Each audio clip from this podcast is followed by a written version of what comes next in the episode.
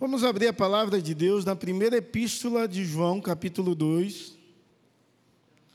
do verso 7 ao verso 14. Primeira epístola de João, capítulo 2, do verso 7 ao verso 14. Vamos ler alternadamente esse texto. É um texto muito conhecido que diz assim: Amados, não escrevo um mandamento novo, senão um mandamento antigo, o qual desde o princípio tiveste. Esse mandamento antigo é a palavra que ouviste. Por outro lado, o que escrevo é mandamento novo, aquilo que é verdadeiro vocês, porque as trevas estão se dissipando e a verdadeira luz já Aquele que diz está na luz e odeia seu irmão, até agora está nas trevas.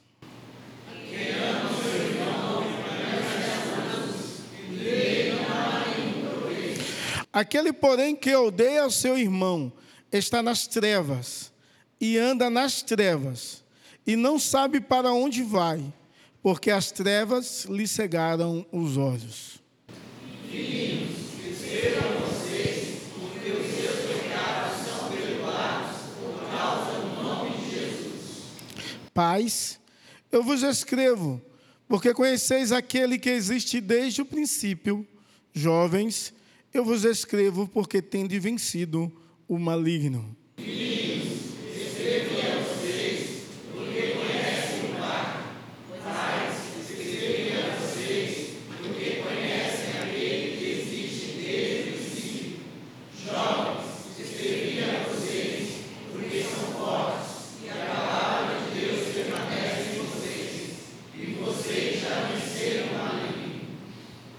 Amém. Que o Senhor dos nossos corações aplique a porção da palavra lida em nome de Jesus e para a glória do Senhor.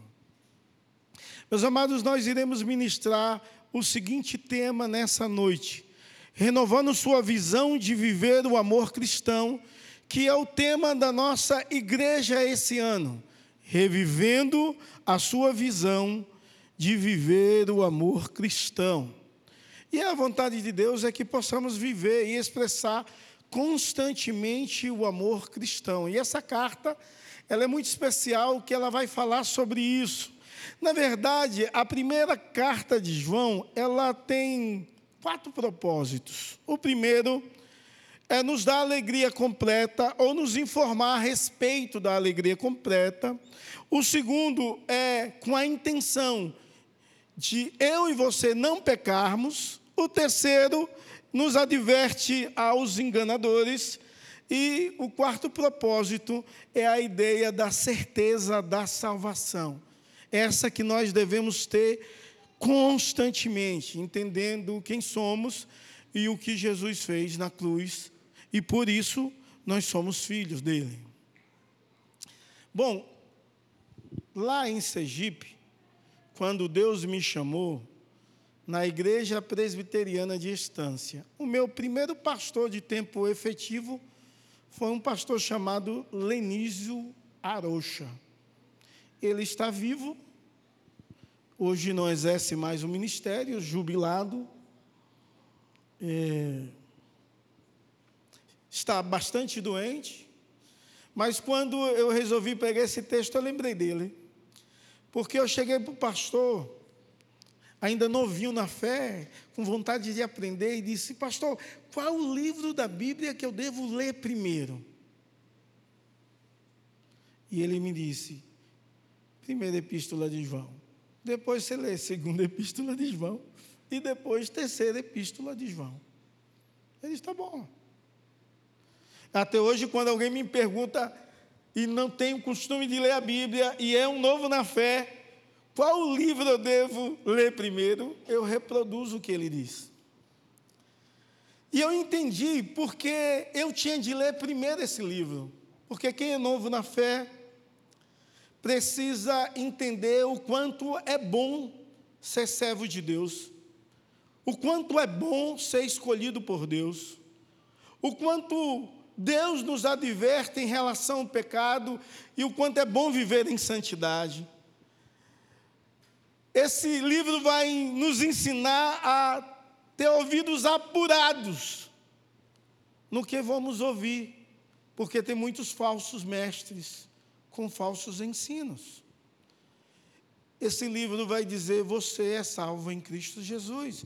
É, é nos dar a certeza da salvação em Cristo Jesus. Um dia, conversando com esse mesmo pastor, anos depois, e conversando com ele sobre vários adolescentes que se desviaram da igreja. E eu era jovem, porque tinha entrado na igreja aos 17, mas há quase 18.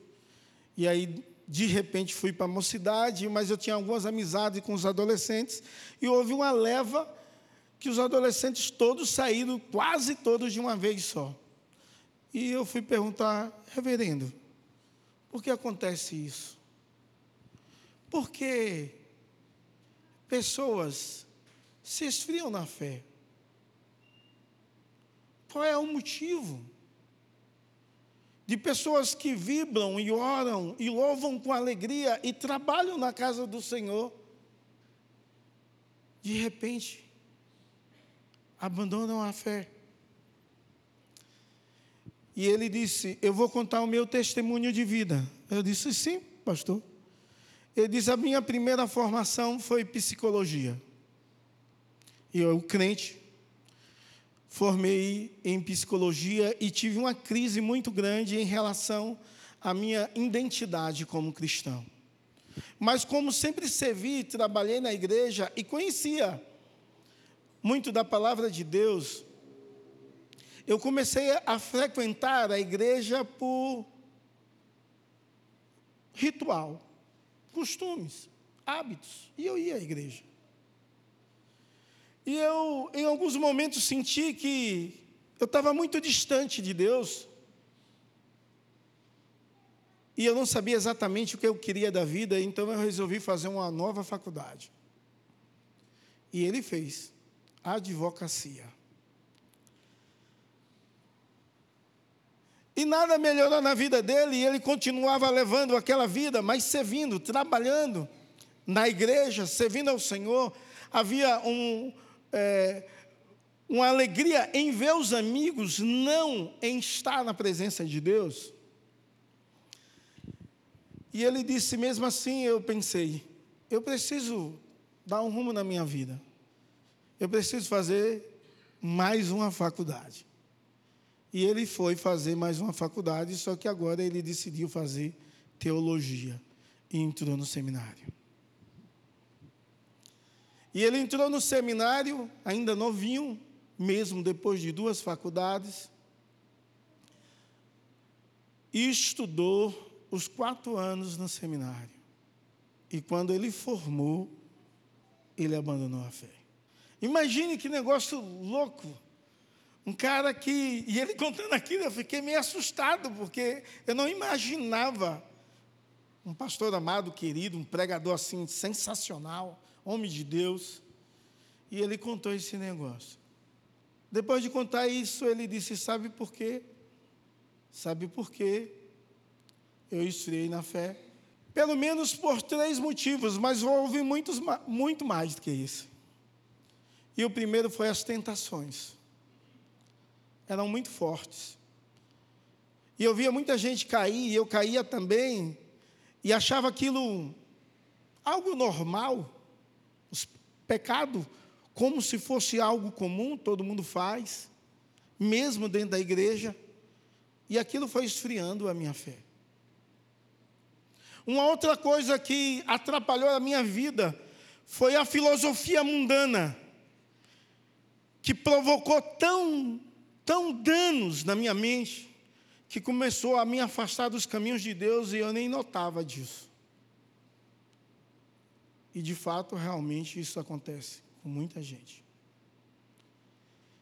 Aí ele disse: a última coisa que ocorreu na minha vida foi as brigas e contendas que eu sofri porque servia na igreja. Perseguições internas. E isso esfriou. fez ele um crente apático e fez dele alguém que se desviou do caminho e dos princípios de Deus, mesmo sendo bacharel em teologia. E um dia ele disse que estava no centro do Rio de Janeiro, ele era nordestino, porém viveu muitos anos no Rio. Disse assim, cheio de, de diplomas e de cursos. E eu desempregado, e no centro tem cheiro de comida, porque tem muito restaurante. E eu não tinha nem dinheiro nenhum para comer. E naquele momento eu lembrei de Deus. E eu falei comigo mesmo: eu preciso voltar para a casa de Deus. Ele disse que começou a ir nos cultos de uma igreja distante, onde o povo não conhecia e nem sabia a sua história de vida. Então ele ia no, no culto depois que iniciava, e antes de acabar, ele saía do culto. Porque ele dizia assim: Eu não quero ouvir o apelo. E ele fez isso durante muito tempo, mas uma senhora da igreja começou a analisar que ele chegava tarde e saía antes de acabar. E aquela mulher decidiu, em um culto, ficar na porta da igreja, para que quando ele saísse, conversasse com ele, pegasse o endereço dele e fosse o visitar. E ela fez isso. Ela ficou na porta da igreja. Quando ele saiu, parou, perguntou o nome, perguntou o endereço e disse que iria fazer uma visita a ele. E aquela senhora, ele disse: que foi o visitar, e ela leu João 3, 16. Ele disse: na advocacia eu já tinha uma noção muito boa de hermenêutica. No seminário, estudando grego, hebraico, eu fiquei com uma noção muito melhor de hermenêutica. E aquela senhora lendo João 3,16 e tentando explicar o amor de Deus de forma tão simplória, me constrangeu profundamente. E eu me rendi ao Senhor Jesus. Já passava assim muitos anos que isso tinha ocorrido. Mas aquela ideia do que esfria as pessoas. Talvez é o que causa na minha mente, no meu coração ou no seu, em alguns momentos da vida. Por quê? Porque talvez algumas vezes você olha e continua a viver uma vida mundana, pecaminosa, sem ligar ou talvez o pensamento filosófico mundano está dominando a sua mente, o seu coração, de tal forma que você vai esfriando, se tornando mundano dentro da igreja. O mundo está muito presente. Ou talvez porque você serve em alguma área e todo mundo que serve tem críticas isso tem esfriado o seu coração. O tema de nossa mensagem é renovando a sua visão de viver o amor cristão. Porque muitas vezes nós esfriamos o amor cristão na profundidade que nós devemos amar. Agora, sem falar, é, quantas vezes nós somos provocados pelo mundo onde o egoísmo reina e quantas vezes nós não queremos servir e amar porque pensamos: para que fazer isso? Nesse horário eu posso fazer outra coisa.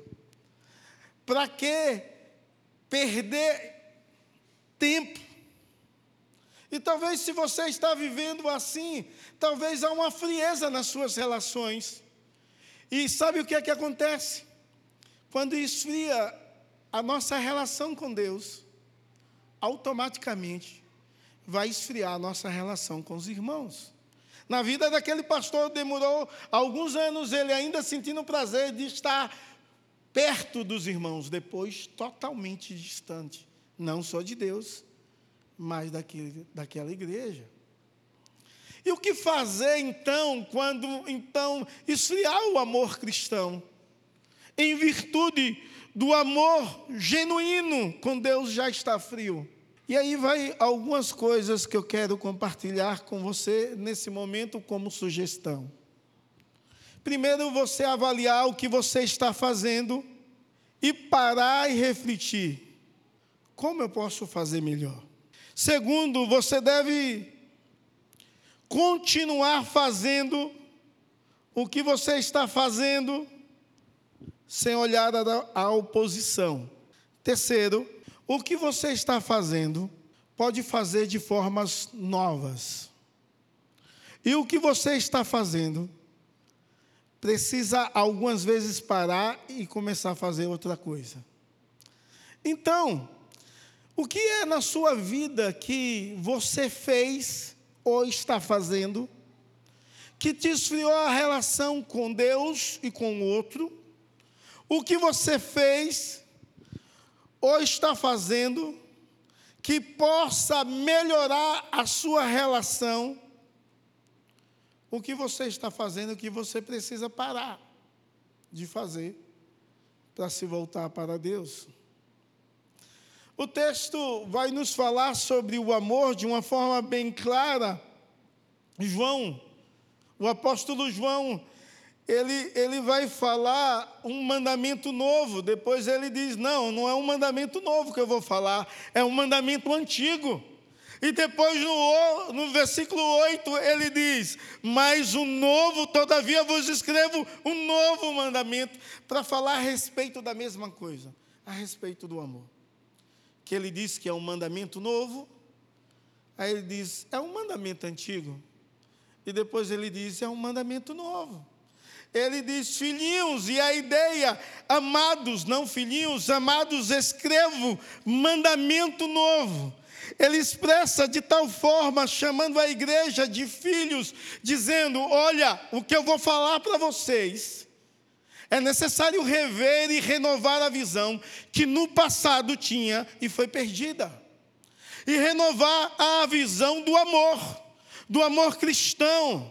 Então vocês são filhos e devem viver como tal. E eu quero falar para vocês de um novo que é antigo e que se faz novo.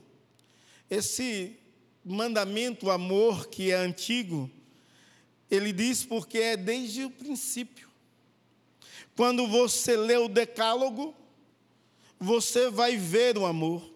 Quando você vê Moisés escrevendo Levítico 19, verso 18, diz: Não te vingais, nem guardai rancor contra os filhos do teu próprio povo mas amará o teu Deus, amará o teu próximo como a ti mesmo. Eu sou o Senhor. Amará o teu próximo como a ti mesmo. Então a ideia de João é que o mandamento que tem sido negligenciado pelas igrejas é a obediência à lei de Deus no princípio do amor. E se olharmos hoje, Será se nós, nós de fato obedecemos esse mandamento? Amar ao próximo? Israel, quando lê Levítico e diz que tem de amar ao próximo, como a ti mesmo, eu sou o Senhor. Será se nós temos essa disposição de amar assim? Infelizmente, a nossa visão precisa ser renovada para voltar para o princípio em observar a lei de Deus, em obedecer a lei de Deus, porque quando se obedece à lei de Deus, vai brilhar a luz de Cristo em nós. Mas, ao mesmo tempo, é um novo mandamento. Versos 7 e 8. É um novo mandamento porque ele se renova de uma forma tão especial na pessoa de Cristo, de tal forma com que a luz de Cristo através do seu sacrifício único de amor, nos dá um entendimento de como devemos amar. E nós precisamos amar desse jeito. Esses dias eu conversando com o Vitor, Ele disse, pastor, é muito difícil amar a esposa como Cristo amou a igreja. E eu disse, é mesmo. E eu também sou esposo. E reconheço que é muito difícil. É muito. Porque Cristo se deu e se entregou. E algumas vezes nós somos egoístas. Mas em relação ao próximo, a minha relação interpessoal, será se eu tenho amado como Cristo deseja que eu ame? Será se eu amo ao próximo igual amo a mim mesmo? Talvez a resposta tua é muito parecida com a de todos. Muitas vezes nós, ou na maioria das vezes, nós não amamos o próximo como amamos nós mesmos. Nós estamos preocupados com a nossa vida. Não nos preocupamos com a vida do outro. Nós não queremos, na grande maioria, se envolver para não ter de ajudar ninguém. Isso é duro e difícil para a igreja de Cristo, que deveria praticar o amor cristão. E cada vez mais isso se torna muito longe e mais distante. Porque cada vez mais nós somos egoístas. Cada vez mais nós olhamos para nós mesmos. E esquecemos do Deus Todo-Poderoso, do Deus fiel, do Deus presente, do Deus real, do Deus que deseja que possamos amar, e fala isso desde o início, ao nosso próximo, como a nós mesmos. Apesar do entendimento em Levítico do próximo, era um entendimento errado, era a ideia do entendimento, e ele cita é, o filho do teu irmão, era uma ideia de entendimento do povo da nação.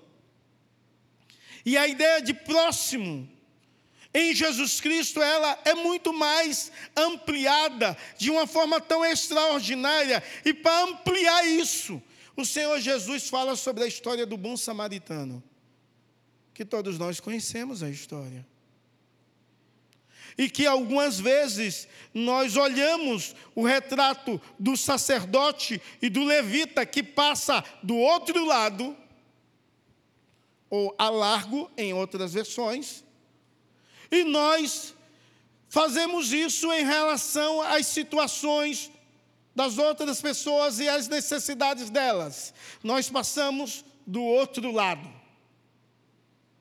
Até algumas vezes ficamos indignados porque sabemos que o sacerdote e o levita irão cultuar a Deus.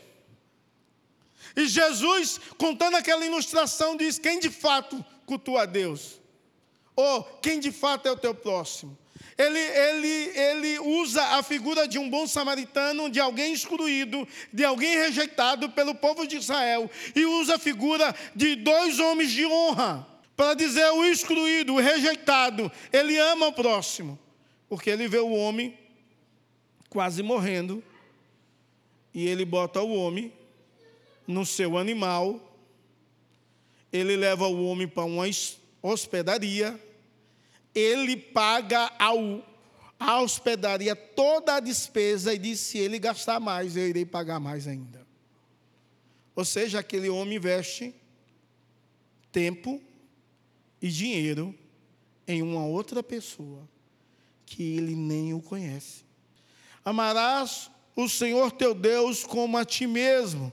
O entendimento do novo é entender que em Cristo é muito mais fácil amar o próximo. Em Cristo é muito mais fácil amar o outro. Em Cristo é muito mais fácil cumprir esse mandamento e porque nós não cumprimos. Porque nós não vivemos.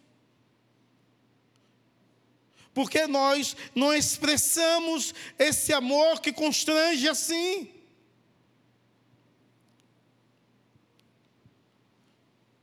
Talvez porque a nossa mente está cheia de pecado, de filosofia mundana ou de rancor e ódio no coração. pecado, filosofia mundana, o rancor, mágoa e o ódio no coração. E aí não amamos. Mas quando paramos e ouvimos essas coisas, nós deveríamos fazer uma análise e ver. Arrancou ódio na minha mente, no meu coração em relação a alguém?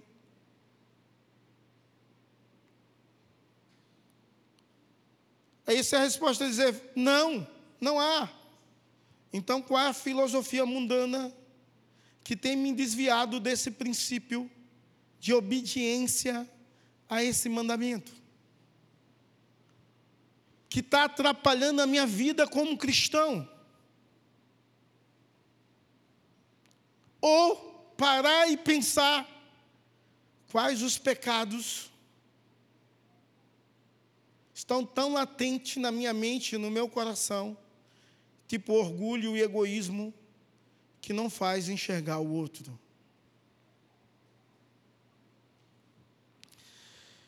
É interessante que a palavra de Deus diz que aquele que diz estar na luz e odeia o seu irmão, está nas trevas.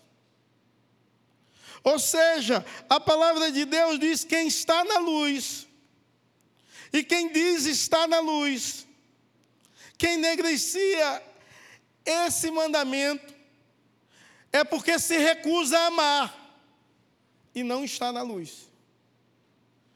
Quem diz que está, mas nutre algum sentimento de ódio e de rancor, não está na luz, está em trevas, ou seja, não é de Cristo, porque há uma recusa.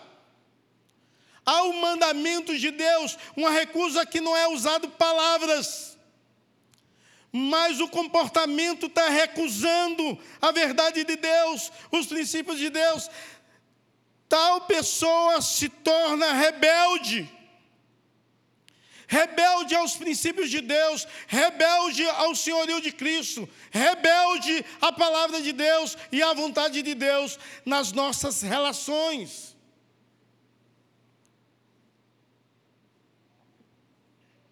Mas essa recusa só não nos faz rebeldes, mas essa recusa nos faz cegos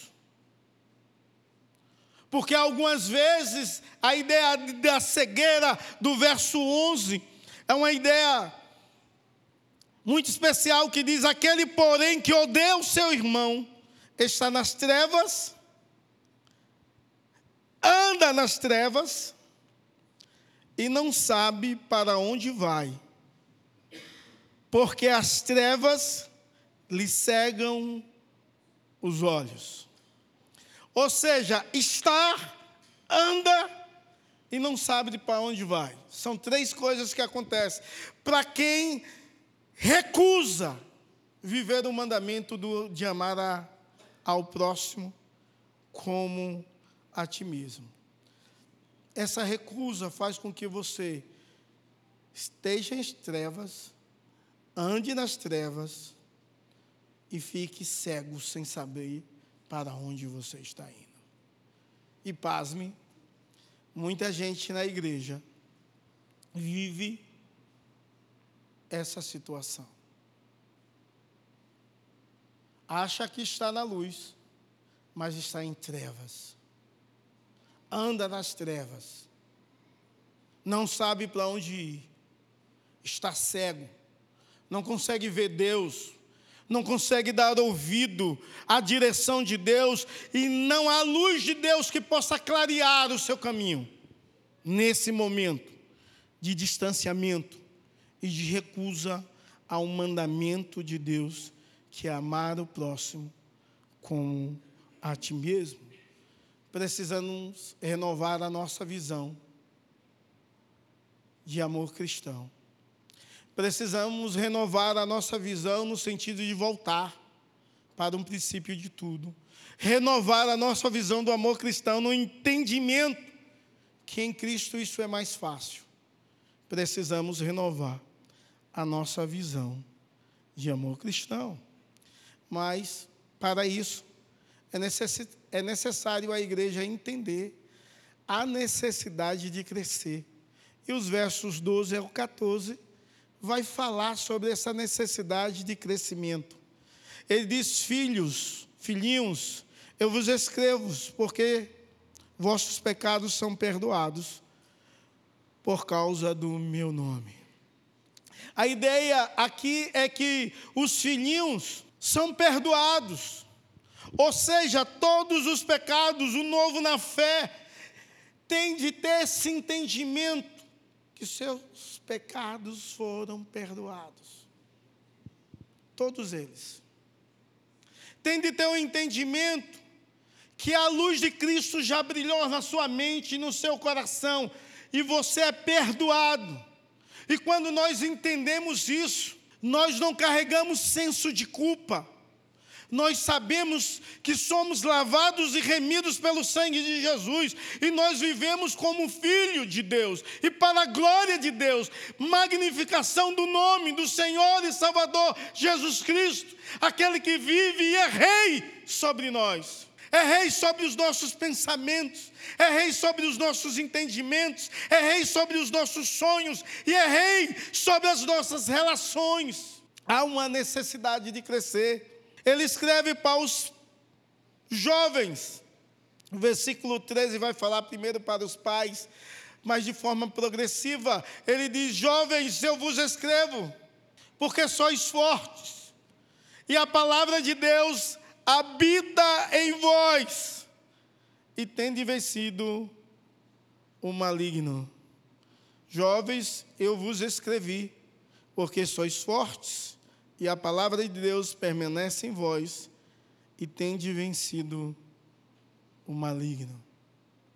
Alguém que não é tão maduro na fé, mas já experimentou muito de Deus e da bondade de Deus, que ama ler a palavra de Deus, e essa palavra fortalece a sua vida, o seu coração, o seu entendimento, e com isso vence o maligno.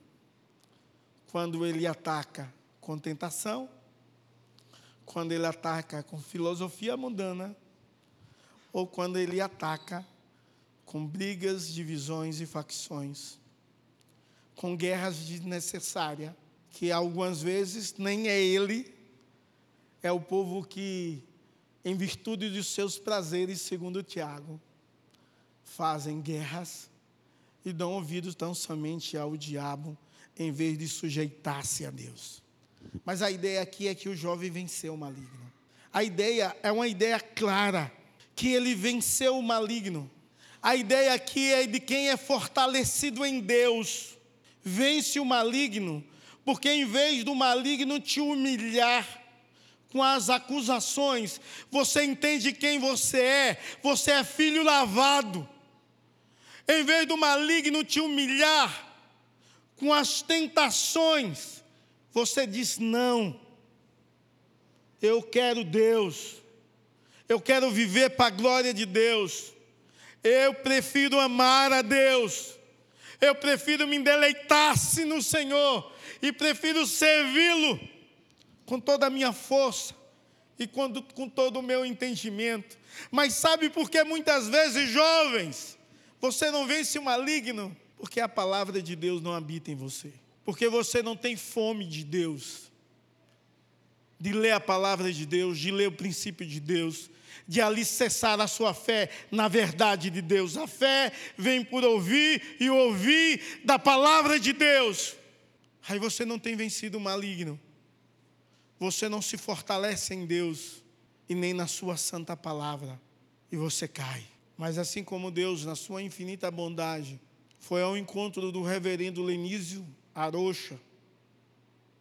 Deus, na sua infinita bondade, está nessa noite, nesse lugar, olhando para você e dizendo assim: Você já cresceu um pouco, mas parou de crescer, de ler a minha palavra e desviou dos meus princípios. Veio o inimigo com suas tentações e o te feriu, porque a verdade de Deus não estava impregnada, fundida com a sua vida.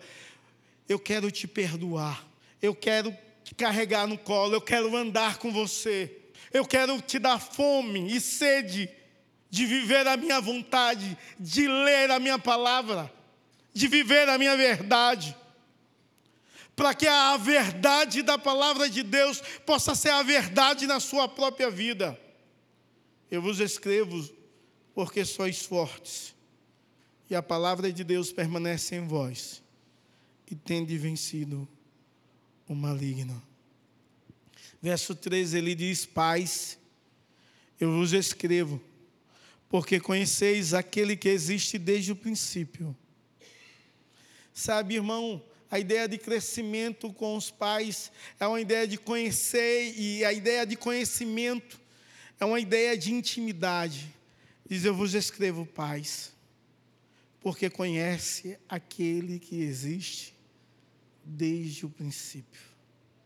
Eu vos escrevo porque você tem uma intimidade com Deus Todo-Poderoso entende que Ele existe antes de todas as coisas. Entende que tudo que foi formado e criado tem de convergir nele e na glória dele. Compreende que a Ele tem de ser a glória. Entende que a Ele tem de ser o domínio e compreende que a melhor coisa da vida é se relacionar com Ele. O conhecer aqui não é um conhecimento intelectual, é um conhecimento vivencial, é uma ideia de intimidade, de uma relação profunda. E essa relação profunda e íntima, maravilhosa, onde ouvimos Deus e conversamos com Ele, há um diálogo extraordinário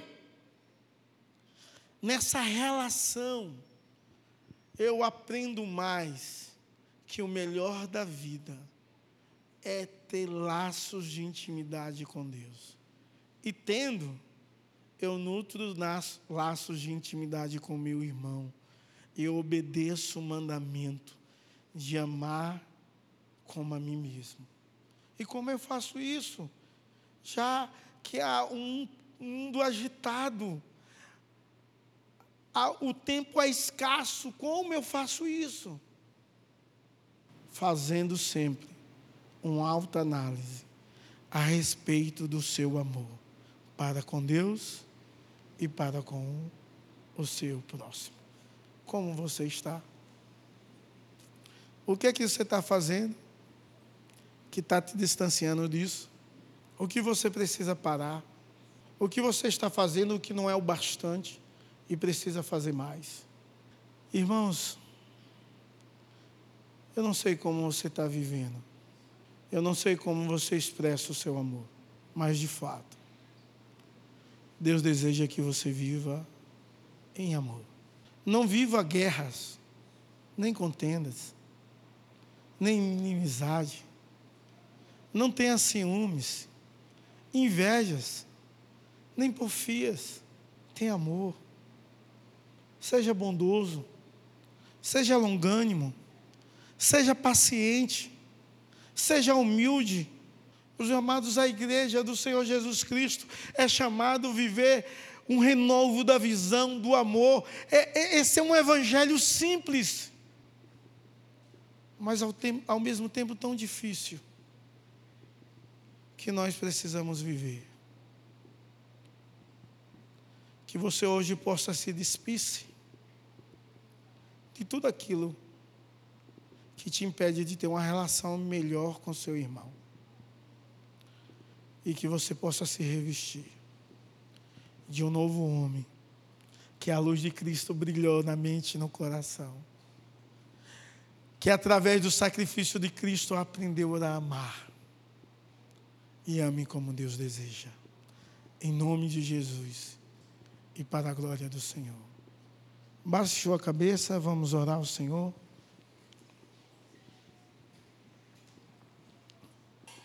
Quando eu digo vamos orar, é que você pode começar orando mesmo em silêncio, falando com Deus a respeito da sua vida e como você tem amado o outro. Senhor Deus, diante da tua presença, estamos, ó Deus, sendo exortados pela tua palavra. Algo que deveríamos ser algo normal na vida de nós, como os teus filhos, não tem sido, meu Deus. Somos tão egoístas, orgulhosos, soberbos, altivos. Tem misericórdia, Deus, de nossa vida. Tem misericórdia, ó oh Deus, porque muitas vezes, ó oh Deus, não fazemos a tua vontade, mas a nossa vontade. Ajuda-nos, ó oh Deus, a vivermos para a tua glória. Ajuda-nos a amar. Ajuda-nos, ó Deus, a servir. Ajuda-nos, ó Deus, a manter um coração inflamado pelo Senhor. Um coração que almeja, que deseja Deus e corre em, em crescer e em conhecer mais o Senhor. Ajuda-nos, ó Deus, e nos dá fome de ler, lermos mais a tua palavra, nos dá fome, ó Deus, de vivermos, vivermos para a tua glória. Nos ajuda, ó Deus, a vivermos a caminhada cristã como os filhos amados de Deus. Em nome de Jesus e para a glória do Senhor. Amém e amém.